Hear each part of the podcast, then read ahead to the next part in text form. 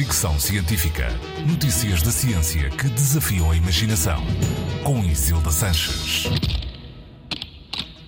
No inverno ficamos mais vezes doentes, sobretudo com doenças respiratórias. As estatísticas dos hospitais comprovam-no e a ciência explica por que acontece. Uma equipa internacional de cientistas debruçou-se sobre o assunto e concluiu que o nosso sistema imunitário fica mais enfraquecido quando está frio.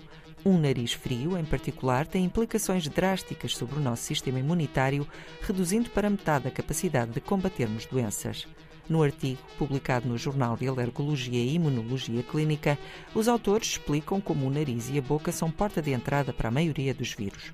Quando inalamos vírus ou bactérias, a zona frontal do nosso nariz inicia uma resposta imunológica, muitas vezes antes da parte de trás do nariz se aperceber sequer que há intrusos. O nariz cria então umas células gordas que não se reproduzem e permitem que os vírus e bactérias se colhem a elas através do muco, impedindo assim que a doença progrida.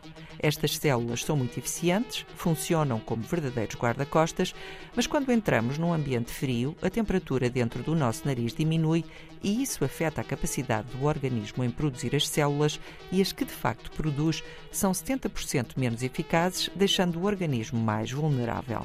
Este estudo advoga o uso de máscaras no inverno não apenas como proteção contra vírus, como o SARS-CoV-2, mas também para manter o nariz mais quente e assim ajudar a fortalecer o sistema imunitário. Fricção científica.